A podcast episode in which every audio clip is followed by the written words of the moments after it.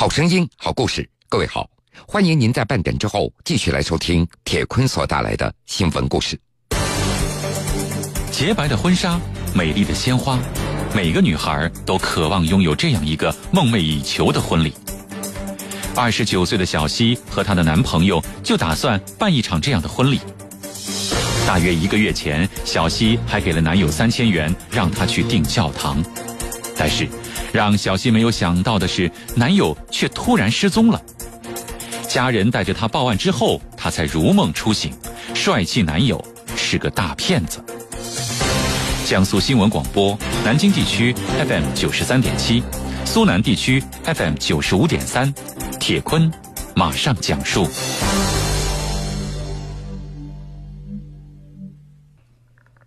大约是在半个月之前，二十九岁的小西在家人的陪同下，来到重庆沙坪坝渝北路派出所报案。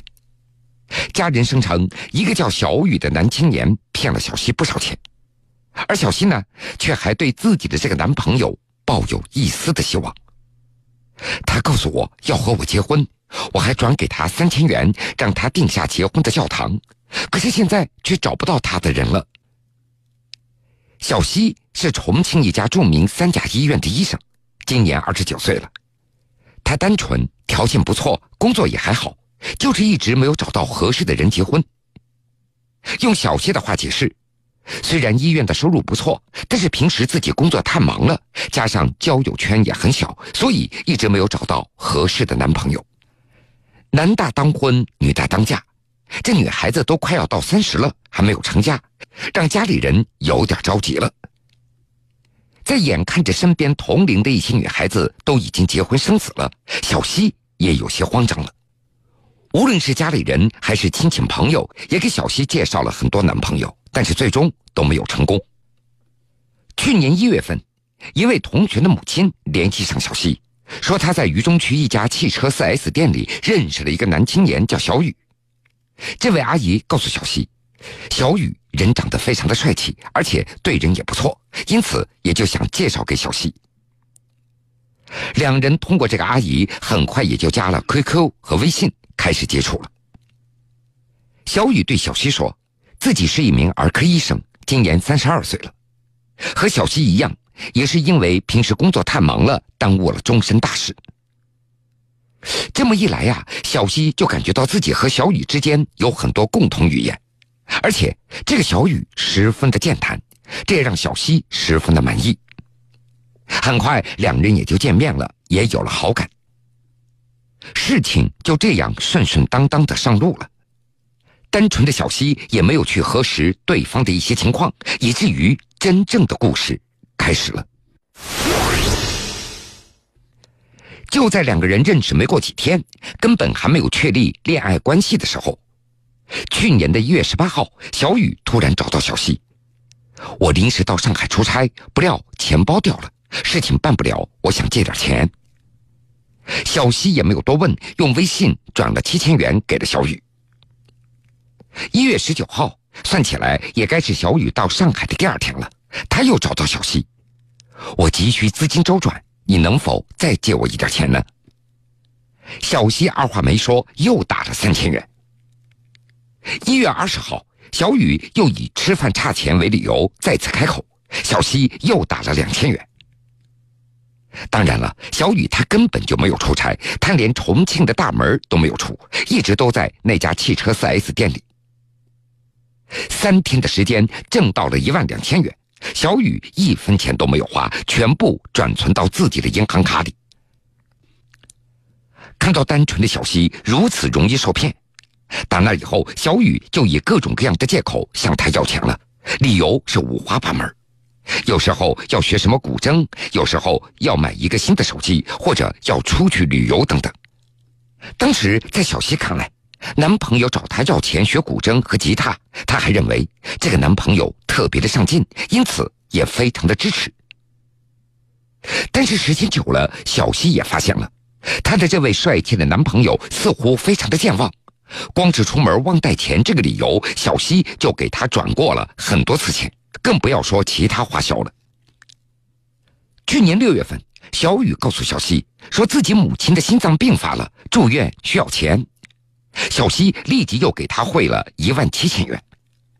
随后，小雨又声称自己要到另外一家三甲医院工作了，需要缴纳辞职赔偿金。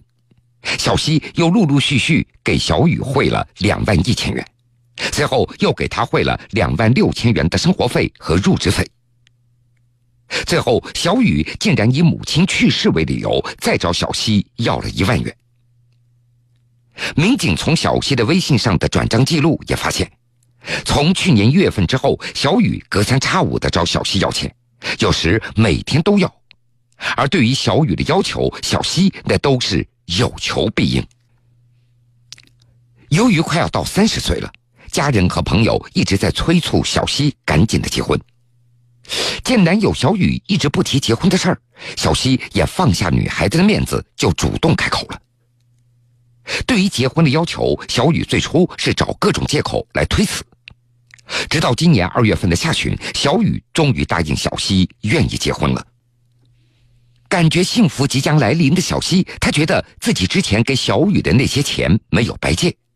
接着，他又给小雨转了三千元，让他去预定结婚的教堂。但是，让小西没有料到的是，答应结婚后一周，小雨就人间蒸发了，他再也联系不上了。直到这个时候，小西才将自己借钱给小雨的事情告诉了家里人。这父母听完之后，越想越不对劲儿，这才带着小雨来到派出所报案。民警了解到，从去年一月份到今年三月初，十四个月，光微信转账就达到一百二十二次。加上支付宝转账以及现金的给予，小西总共给了小雨二十多万元。可是他对于小雨的了解仅仅局限于他自己的介绍。虽然两人也经常见面，但是更多的是通过微信和 QQ 交流。民警通过小西的叙述查询小雨的信息，发现小雨所说的姓名等这样的信息都是假的。不过，民警还是通过车辆以及车牌号，终于。找到了小雨。小雨的惊天骗局如何编造？他究竟是一个怎样的人？警方调查得知，被骗的女性不止小西一个。被骗女性为什么会深陷骗局？铁坤继续讲述。小雨今年三十三岁，平时的穿着非常的讲究，手上还戴着一块价值不菲的手表。可是，经过警方询问，发现他对小西所说的一切都是假的。小雨向小西介绍说自己是一名医生，而事实上呢，他曾经是汽车 4S 店的销售人员，目前处在无业的状态。另外，小雨说自己是单身，而事实上他结过两次婚了，如今妻子和孩子就在他身边。小雨，他以母亲患病去世为借口，从小新那儿骗到了两三万元，但事实上，他的母亲依然健在，而且身体还不错。而至于出差丢钱包的事儿，这也是小雨的戏码。他当时就在重庆本地，一旦小西的钱转过来，小雨就悄悄地转存到自己的账户里。不仅如此。小雨在与小西的交往的同时，还和其他多名女子有经济上的往来。也就是说，在和小西谈恋爱的时候，小雨很可能同时在和其他女子在交往着。目前，小雨因涉嫌诈骗已经被重庆沙区警方刑事拘留。办案民警介绍，仅小雨诈骗小西的金额就达到了二十多万元。小雨和其他女性交往的情况，警方正在进一步的调查之中。民警从小雨的手机里发现了一张她身穿检察官制服的照片，还有一寸的登记照，有一点像最近热播的电视剧《人民的名义》当中检察官的意思。小雨她交代，照片那是假的，因为他在小西面前扮演医生的同时，他还扮演着检察官等这样的角色。和人交往，在审讯中，小雨交代了他冒充检察官骗人的事实。第一，小雨骗自己的女同学，说家里做生意遇到资金周转的问题，对方也就借钱给小雨了。当受害人去检察机关打听的时候，发现检察系统根本就没有小雨这么一个人。还有一个和小西类似的另外一名单身女子，她也被小雨那帅气的检察官的照片给迷倒了，陆陆续续被小雨骗去了两万多元。最后，这位受害人也是托人到检察机关去打探，才知上了当。而就在小雨接受警方讯问的时候，他的手机上还有不少的女性在给他转款。而民警也发现了小雨微信上的催款的信息则更多，这大都是得知自己已经上当的女性怒斥小雨是个骗子，催他还钱的信息。故事讲到这儿，很多人都感觉到特别的奇怪，觉得小雨的诈骗的手段也不是特别的高明，怎么会屡屡得手呢？办案民警介绍，小雨接触的大都是那些大龄单身女青年，而小雨似乎对此也是一个老手，对这类女性的心理十分了解。他编造的那些理由大都让人无法拒绝，比如第一，装可怜。小西转给小雨的款项中，很多那都是小雨声称自己没有钱吃饭了，没有钱买烟了，或者是母亲生病缺钱。在民警看来，这种装可怜的心态正好击中了女性容易产生怜悯之心的这个软肋。还有就是共同事业，小雨声称自己要学习古筝、吉他，要到新的单位有所发展，而小西也是毫不犹豫的为他打款。民警解释，恋爱中的女性通常对男友发展那是十分支持的。因为这让他们感觉到这是两个人的共同事业，因此通常也不会拒绝。火眼金睛，铁腕出击，撒下天罗地网，且听坤哥说法。欢迎各位继续来收听新闻故事。有人开玩笑的说，处在热恋当中的女子，她们的智商会降低，以至于在择偶上。经常的上当受骗，虽然是玩笑话，不过我们继续来听听下面的这个故事。那可是团伙犯罪，利用征婚也欺骗了一百多名女性，甚至受害者竟然怀疑警察是骗子。去年八月份，四十七岁的深圳李女士通过某征婚网站认识了一名四十八岁的离异的港商张强。在相互了解中，李女士得知。张强在东莞从事服装贸易加工生意，儿子在香港读大学，爸妈兄妹也都在香港定居和工作。这种种所谓优越的条件，都让李女士感觉到自己终于遇上了真命天子。按照李女士的话说，照片上的张强长得很帅气，生活品味也非常高，家庭条件各个方面那都很好。呃，照片是蛮帅气的，也是生活品味比较高的，有一定的家庭条件各方面的哈，经济条件都比较好。每天几通那嘘寒问暖的电话，再加上时不时所发来的那些肉麻的短信，就这样，在张强疯狂的爱情攻势之下，李女士很快就陷入了这场甜蜜的漩涡之中。很快，两人竟然到了谈婚论嫁的地步，甚至还规划起了未来。在吕女士看来，自己就是奔着结婚去的，想一个结婚的态度是去对待他，是吧？对，又觉得很成成为成家，然后呢就称呼我老婆大。去年十二月，张强致电李女士，说自己有一个新的店开张了，希望李女士能够送花篮和牌匾过来捧场。甚至还体贴的提供了一间楼下花店的电话。此时早已被爱情冲昏头脑的李女士，毫不犹豫的向花店老板的账户里先后五次汇了十三点二万元的花篮费。然而从那以后，这位所谓的花店老板以及张强也就人间蒸发了。李女士她发现再也无法联系上张强了，才意识到自己被骗了。随即前往深圳福田公安分局天干派出所报案了。今年一月十五号，在掌握详细的线索以后，专案组协同作战，在东莞市某出租屋里抓获五名犯罪嫌疑人，另有三人在逃。经过调查。五名嫌疑人那都是广东新宁人，他们都是老乡关系。而让人大跌眼镜的是，那名所谓的四十八岁的港商张强，实际上只是一个二十六岁的小伙子。而那个花店老板的角色，也是该团伙人员所假扮的。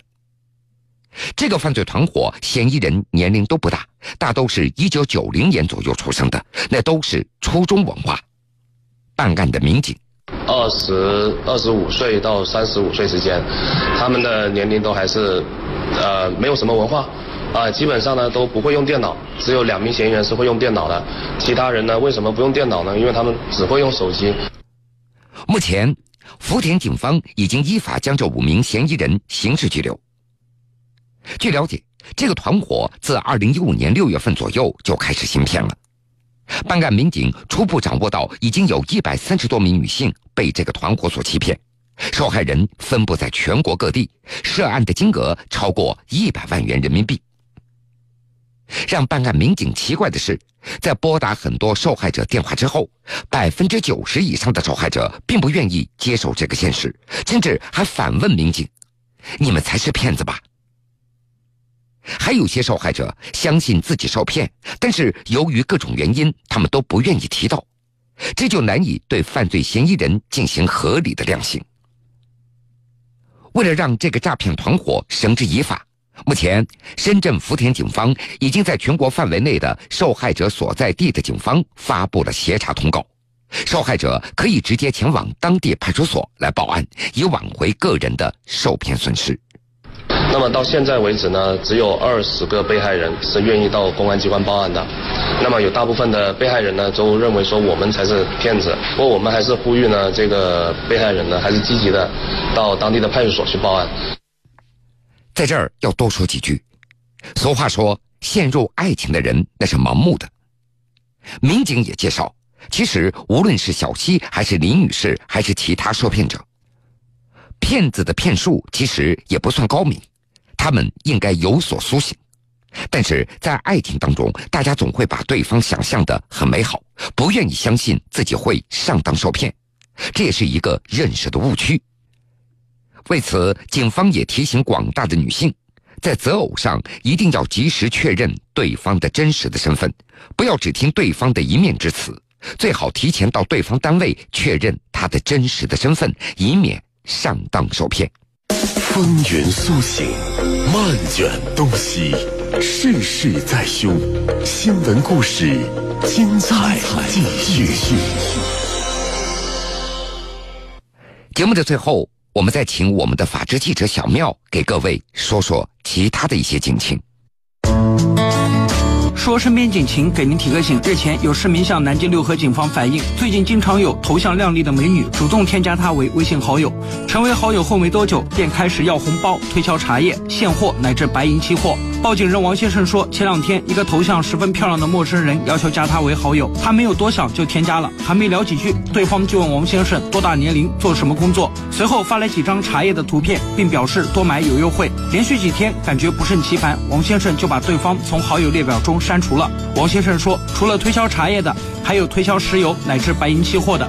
好在他留了点心眼，才没有上当受骗。南京六合警方表示，微信上很多男性都遇到过这种情况，而在随后的聊天中，美女对你关爱有加，但其实这是一场精心策划的投资骗局，专盯三十五岁以上、有一定经济基础的男士。在美女各种炫富后，许多男士不知不觉中陷入了这场精心布局的微信营销套路。最近微信诈骗又出现了新伎俩，有网友表示收到一条短信，显示他的微信账号存在异常，并附有一个链接，要求他输入微信账号密码等重新登录。警方表示，网络诈骗手法不断翻新，微信账号异常此类短信其实是由一个伪基站发来的诈骗短信，打开链接极有可能被诱导输入微信账号、微信密码。支付密码、验证码等，一旦受骗，则将遭受损失。因此，对于陌生的短信和链接，千万不要随意点击登录。好了，今天我们就说到这里。节目的最后，铁坤还要给各位做个提醒：经常收听我们新闻故事的朋友都知道，每天晚上九点十分到十点钟那是首播，第二天下午的两点十分到三点那是复播。但是从四月十七号，也就是下周一开始。我们的节目要做微调了，下午新闻故事的复播暂停，改为军情观察。那么，想听新闻故事的听众，依然可以在每天晚上九点到十点继续收听。在这儿，铁坤感谢各位的厚爱与支持。好了，也非常感谢各位收听了今天全部的新闻故事。我是铁坤，想了解更多新闻，敬请关注荔枝新闻客户端和江苏新闻广播官方微信以及微博。现实的是是非非，人生的悲欢离合。